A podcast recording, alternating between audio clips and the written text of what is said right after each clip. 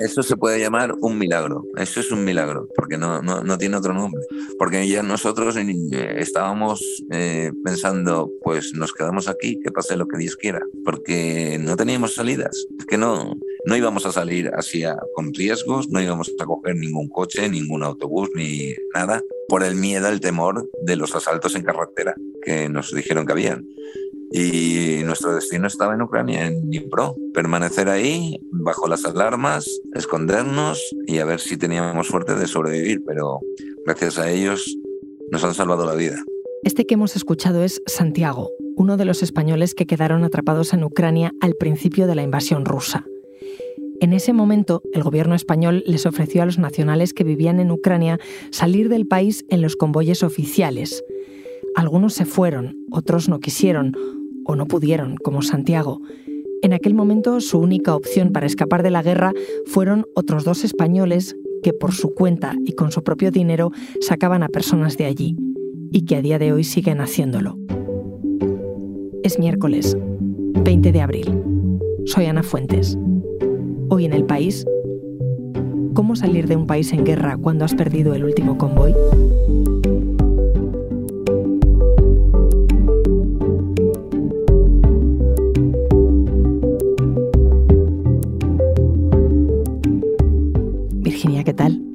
¿Qué tal, Ana? Virginia Martínez es compañera de la sección de España en el país y cuando estalló la guerra eh, se centró en los españoles que estaban allí en Ucrania. ¿Cuántos había y qué ha sido de ellos? Cuando estalló la guerra, Exteriores tenía registrados unos 400. Lo que pasa es que les había recomendado unos días antes que se marchasen ante el peligro de la invasión. Entonces, justo el 24 de febrero, tenía contabilizado unos 300. Exteriores eh, ofreció dos convoyes para que se marchasen. Lo que pasa es que tenían que ir hasta Kiev para poder tomar esos convoyes y los que pudieron hacerlo fueron unos 100. ¿Y los que no pudieron hacerlo? ¿Es que no querían salir? Bueno, eso fue lo que dijo al principio el ministro de Exteriores, Álvarez. Él dijo que no querían sumarse a esos convoyes, que querían quedarse. Algunos sí que es verdad que en un principio querían estar en Ucrania, pero luego cambiaron de opinión. Y otros tampoco era tan así. Y, tú hablaste con algunos de ellos. Sí, desde el principio tuve contacto con algunos españoles que me contaron su historia y cómo, gracias a la ayuda de otros dos españoles, lograron salir de Ucrania. Eh, me llamo Santiago Navarro, He estado viviendo durante 13 años en Ucrania con mi familia, con mi mujer y mis tres hijos, hasta eh, que comenzó la guerra. Santiago, de 55 años, vivía en Dnipro, la cuarta ciudad más poblada de Ucrania, y allí tenía una academia de español. Hola, mi nombre es Juan Antonio Luna y mi mujer es ucraniana, se llama Roxolana y tenemos dos hijos con doble nacionalidad, Martín y Diego, de 6 y 4 años. Eh, mi suegra, su madre y su hermano. Mi cuñado pues viven en, Ucrania, en una ciudad 30 kilómetros al sur de Kiev. Y el día 21 de enero mi mujer y los niños marcharon para pasar una temporada, un mes aproximadamente, con mi suegra. Y Juan Antonio vive en Lucena, en Córdoba, pero su mujer y su hijo cuando estalló la guerra, estaban allí en Ucrania, cerca de Kiev. Nadie esperaba que esto pues, se resolviera con esta invasión tan bestia, tan brutal. Nos pilló un poco de sorpresa, pero yo creo que incluso a, todo el mundo, porque nadie esperaba que Rusia entrase por todas partes a invadir Ucrania entera. Pero cuando empezó la invasión, intentaron contactar con la embajada para salir de allí. Santiago llamó y de hecho le dieron hasta una responsabilidad. La embajada a mí me nombró responsable de una zona, una zona alrededor de donde yo vivía que incluía varias provincias. Y eh, a través de la embajada me mandaron unos mails para que contactara con la gente española que vivía en esa zona. Y luego intentó volver a contactar con ellos, pero sin suerte. Y la embajada no me, no me enviaba respuesta, solo me mandó un, un mail con un enlace que ponía cómo protegerse en el extranjero del COVID.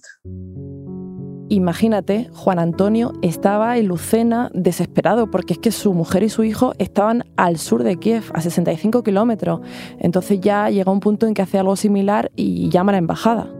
Estamos en el día 24 de febrero, sobre las 6 de la tarde, pues ya llamo por teléfono, uno de los teléfonos urgentes que, tiene, y me dice que si podemos estar los niños a las 9 de la mañana del día siguiente en la puerta de la embajada que formaba parte del contingente del convoy de unos 50 españoles, más el personal de la embajada, eh, que saldría con escolta policial pues hasta la frontera de Polonia.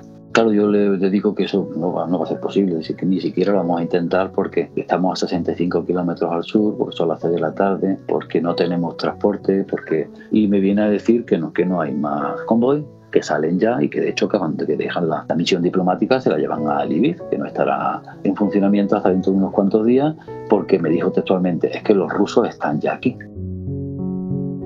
Este convoy del que habla Juan Antonio es el que sacó el Ministerio de Exteriores. Este es del que me hablabas al principio. Eso es, Ana.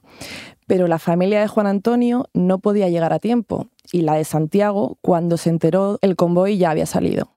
Y a nosotros nos dejaron eh, abandonados. No, no, creo que lo hicieran a propósito, supongo que sería por las prisas del momento. No fue una cosa que se pudiera eh, eh, estudiar y analizar y organizar. Fue una cosa urgente. Como oyes, ni Juan Antonio ni Santiago en ese momento estaban muy enfadados con el gobierno, pero hubo algo que les hizo cambiar de opinión. A mediodía de ese, de ese viernes oigo al ministro Álvarez de Asuntos Exteriores y Cooperación en una entrevista en televisión decir, hoy ha salido el último convoy con los últimos españoles que viven en Ucrania. Bien es cierto que se ha avisado a todos los españoles y quedan unos 100 que aunque se les ha avisado han preferido quedarse por cuestiones propias en, Ucrania pero son personas que decidieron por voluntad propia quedarse y no, no, no, lo estoy juzgando, se les dio la oportunidad de, salir.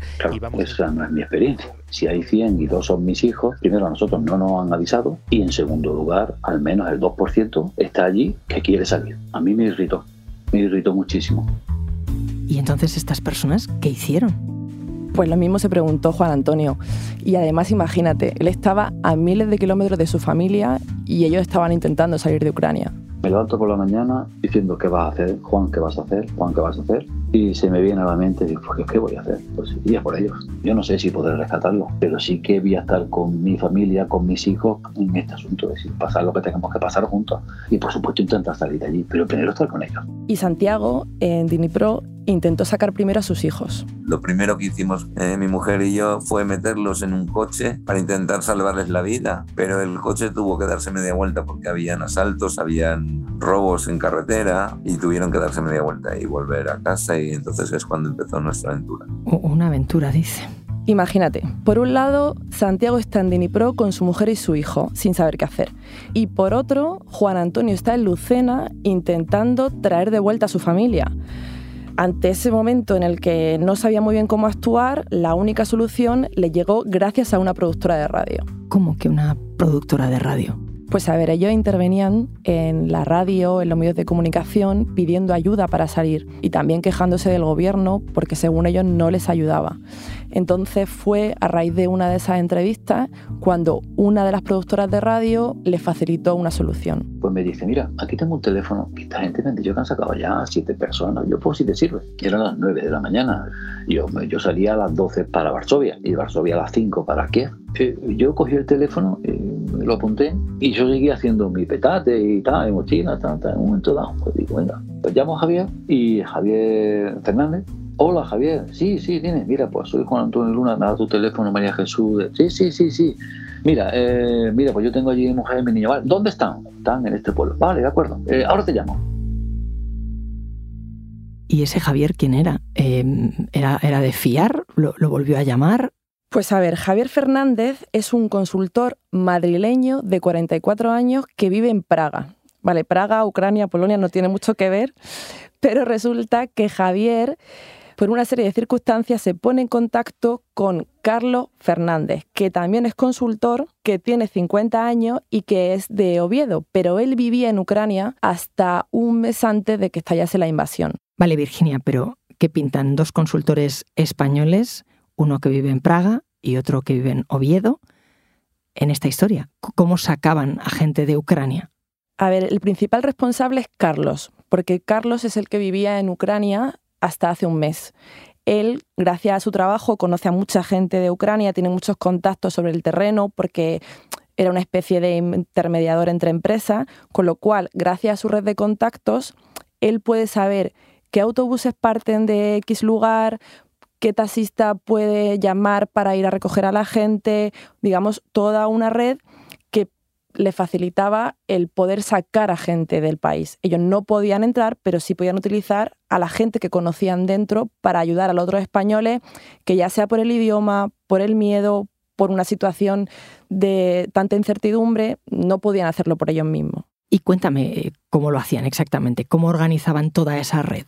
Pues a ver, acuérdate primero de la familia de Juan Antonio, el que vivía en Lucena. Gracias a los consultores les consigue un contacto de una familia que viven un poco más al sur de Kiev, van hasta allí, se quedan una noche y gracias a estos consultores también se pueden montar en un autobús de camino a Cracovia. ¿Y qué pasó con Santiago y con su familia? Pues a Santiago lo que hacen es que le facilitan un itinerario de los trenes en los que podían llegar hasta Lviv, a Leópolis. Y una vez allí consiguen salir hasta Polonia. Pero claro, imagínate cómo iban los trenes que salían en ese momento desde Lviv hasta Polonia. Nos costó un día llegar, fue horrible el viaje, bastante temor, bastante miedo, muy, muy lleno de gente. En algunas zonas se oían bombardeos, los revisores nos hacían poner en las ventanas colchones, mantas para pasar desapercibidos. Nos hicieron apagar los móviles también para que no detectasen nuestro, nuestro lugar. Como una pesadilla, porque no sé cómo explicártelo. Es oscuridad en el tren, mucha gente, muy incómodos todos, silencio a pesar de ser mucha gente, ni los los bebés gritaban, mucha incertidumbre de si llegaríamos, no llegaríamos. O sea, es una sensación terrible. Suena durísimo. Eh, ¿Cómo acabaron estos viajes de estas familias? Pues en el caso de los hijos y la mujer de Juan Antonio, el de Lucena, eh, llegan a Cracovia y se marchan a España al día siguiente. Y en el caso de Santiago, los consultores le buscan un vuelo de vuelta a España, un alojamiento para quedarse allí, pero tenían que estar varios días hasta que podían regresar. Y justo en ese momento la embajada les vuelve a contactar y les facilita un viaje mucho más rápido al día siguiente. Y ellos pues imagínate, querían volver allá a España cuando fuese. Entonces eh, Javier me, dijo, lo que queréis hacer es salir, pues salir cuanto antes. Acepta lo de la embajada y da igual, yo, yo me apaño con lo, lo que tenemos. Luego me enteré al poco tiempo de que Javier había perdido el dinero de, de las reservas de billetes. Pero espera, ¿cómo que Javier había perdido el dinero? ¿Esto lo pagaban ellos? Pues sí, Ana. De hecho, yo he visto los billetes, he visto los tickets de los taxis, del autobús. Es una cosa altruista que ellos han decidido ayudar de esa forma y me dijeron que, bueno, como podían hacerlo, pues en este momento les salía así les nació pagar ese dinero. De hecho, es una duda tan normal que hasta se la planteó Juan Antonio. Le dijo, bueno, Javier, vamos a, vamos a ser claros somos adultos. ¿Esto cuánto me va a costar? Y me dice, ¿cómo que te va a costar? Digo, hombre, que sí, que habrá gastos y, bueno, ¿cuánto me va a costar? No, no, no, pero que tú, ¿quién te cree que estás hablando? No, no, no, no, no, esto te cuesta absolutamente nada, pero ni a ti ni a nadie. Pero es más, cuando tu familia ya estés en Polonia, os pagamos el, el, el avión a España o el eso como es, porque aquí tenéis ayuda. Si no, no, lo pagamos Carlos, desde Oviedo. Y yo desde aquí, de nuestro dinero, no lo podemos permitir y hemos decidido ayudar. Digo, ¿cómo?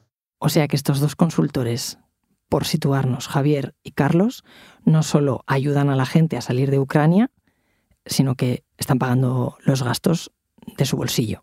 Pues sí, Ana, todavía hay gente que es así, aunque parezca difícil imaginarlo. A mí también me sorprendió, como a ti, como a Juan Antonio.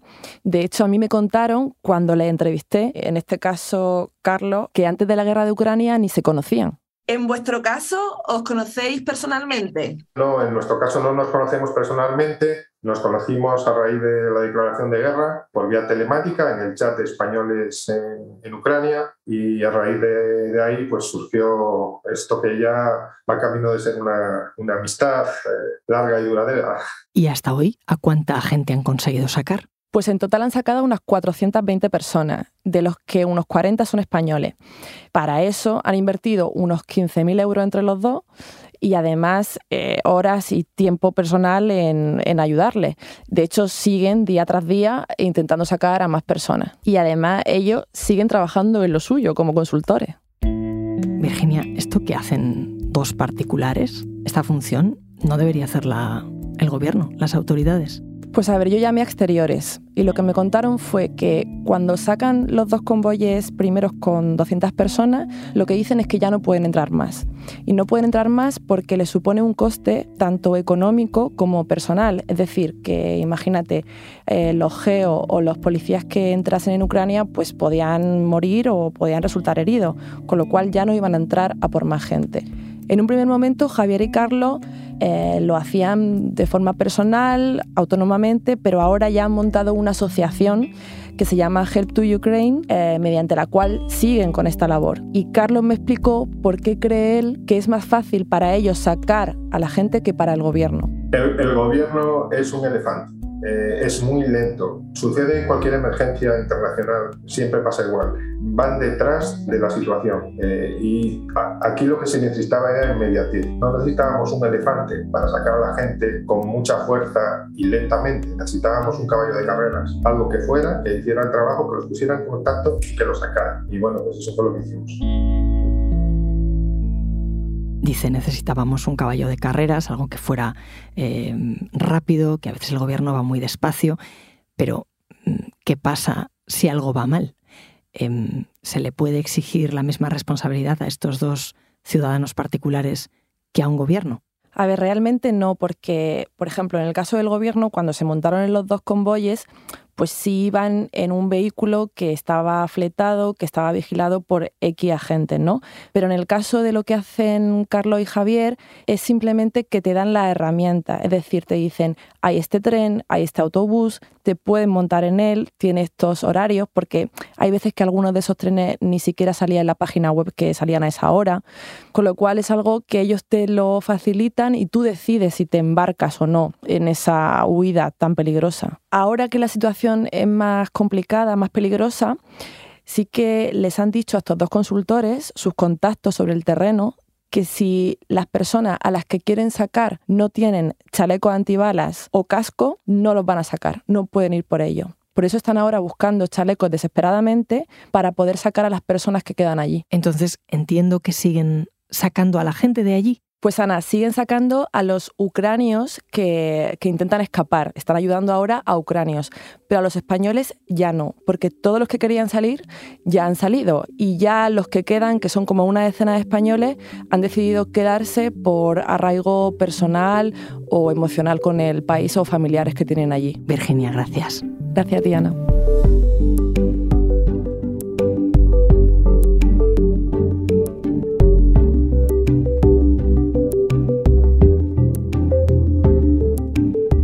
Este episodio lo ha realizado José Juan Morales. El diseño de sonido es de Nicolás Chabertidis y la dirección de Isabel Cadenas. Yo soy Ana Fuentes y esto ha sido Hoy en el País. De lunes a viernes volvemos con más historias. Gracias por escuchar.